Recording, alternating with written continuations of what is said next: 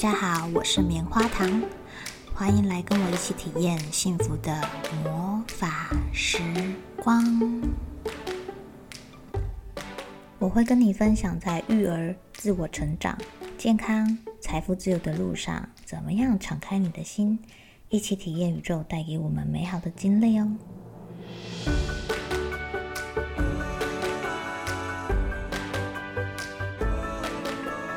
今天你开心的拥抱孩子了吗？一起让爱开始这美好的一天吧。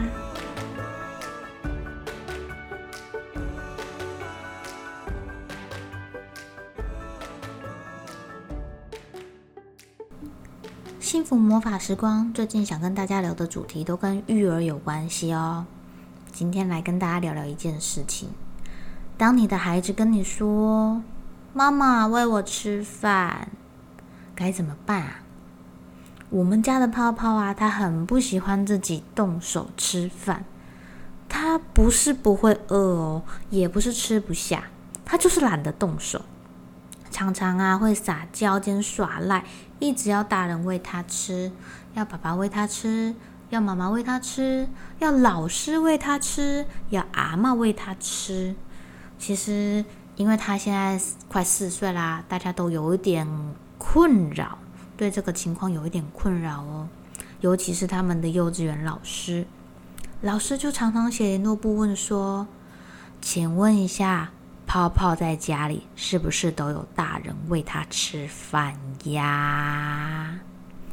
当然喽，大人会喂小朋友吃饭，无非就是担心他自己吃会弄得到处都是啊，或者是他吃太久啦。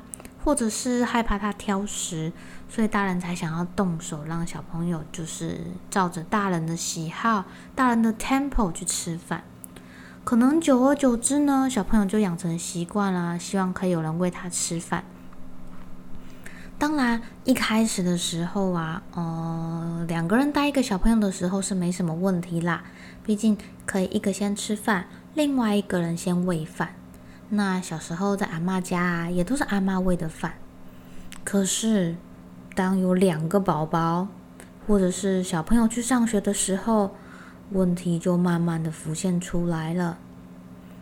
老师有时候会跟我说：“唉，都不知道该怎么说泡泡才好。”哎，常常呢，小朋友上完体育课肚子很饿啊，一走进教室就会主动拿起饭，自己把。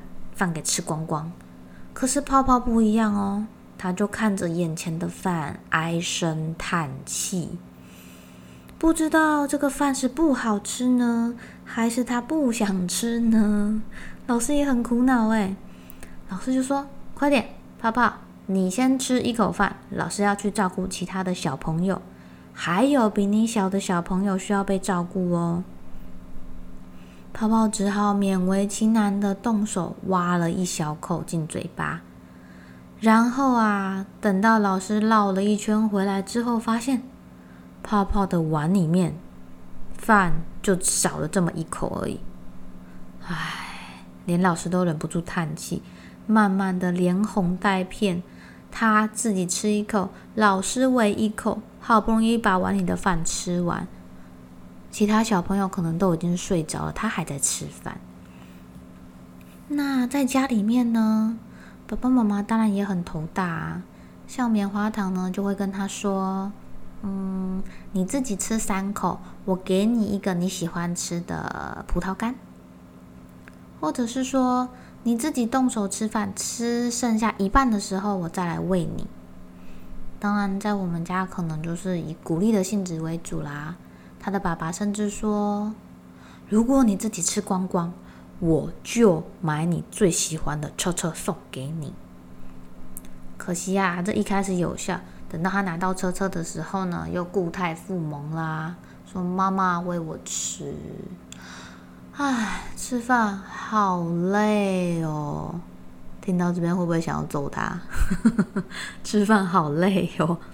到了阿妈家，可就不是这样了。阿妈很生气，通常呢都是用威胁的啊、恐吓的啊。他就会说：“如果你不自己吃饭，你今天就别想回家。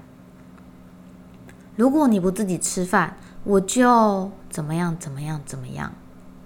虽然我觉得这样对小朋友来说并不是很好，可是我们也可以理解，阿妈实在是没办法的办法啦。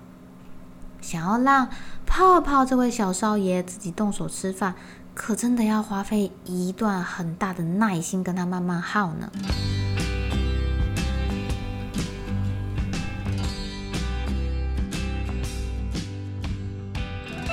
我们其实也观察到啊，泡泡不是不愿意自己动手吃饭。如果碗里面是他喜欢吃的蛤蜊呀，或者是面面啊，或者是嗯蛋蛋，或者是葡萄干，他就会吃很快哦。甚至是草莓，他就自己动手吃很快，也不分给弟弟吃。可是如果是他不喜欢吃的东西，或是没什么兴趣的东西，他就会在那里唉声叹气的等待大人喂他吃饭，好像吃饭就是一种交差吧。我在想，因为他如果不吃饭，其实他也不会说什么，就是也不会喊着肚子饿啊，或者是就是饿个他三餐，他就会主动去吃这样。有一天，当我在跟泡泡的爸爸散步的时候，聊着聊着，聊到嗯，为什么我不喜欢吃豆干这件事情。棉花糖就跟他说：“呃，因为吃豆干很硬呐，要咬啊，我觉得好累哦。”哇，说到这里，我跟泡泡的爸爸都笑了，因为啊，我忽然想起来，我小时候好像也不太喜欢自己动手吃饭呢。露露的爸爸大笑说：“你跟泡泡简直是一模一样嘛！想当初啊。”棉花糖小时候是宁愿饿着肚子躺着睡觉，一动也不动的减少热量消耗，也不愿意爬起来吃东西，因为吃饭实在是太累了，还要咬啊！唉，辛苦棉花糖的妈妈啦！小时候要哄棉花糖吃饭，到现在要哄棉花糖的宝宝吃饭。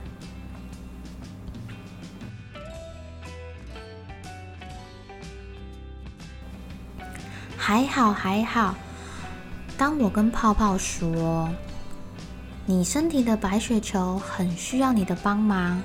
如果呢，你今天这顿饭可以收集到五种颜色的食物呢，你的白血球一定会变得更强壮，更可以保护你远离小细菌哦。当听到这句话的时候啊，泡泡呢，他多少会主动拿起汤匙。找寻五个颜色的菜，刚刚好就这样吃五口，他就停下来了。不过我想聊胜于无啦，至少他还愿意自己吃，而且他是愿意吃菜菜的。大家知道泡泡跟露露相反嘛？露露这个小朋友啊，你完全不用担心他，你想要喂他，他才不要给你喂呢，他会自己主动拿汤匙去挖饭，虽然会吃的满身都是。但是有了泡泡的前车之鉴，我们就会想说，嗯，自己愿意吃饭总是好的吧。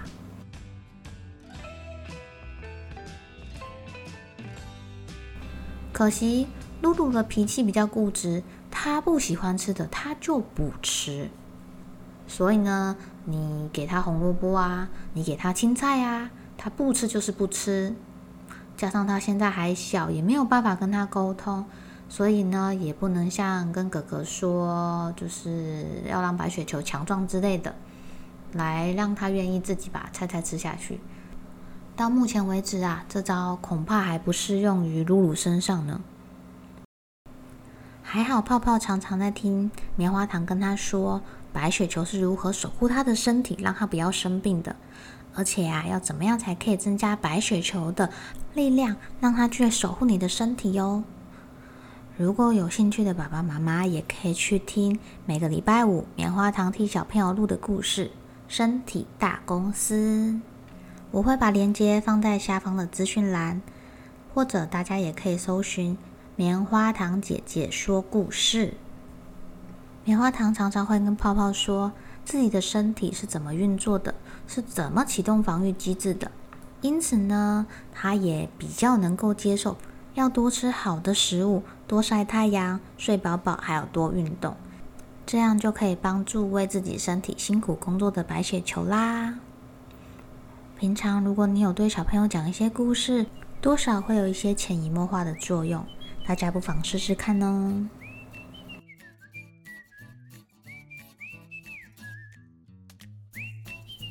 谢谢你们收听棉花糖的幸福魔法时光，感谢不断进步的自己，让我们开始迎接这美好的一天吧。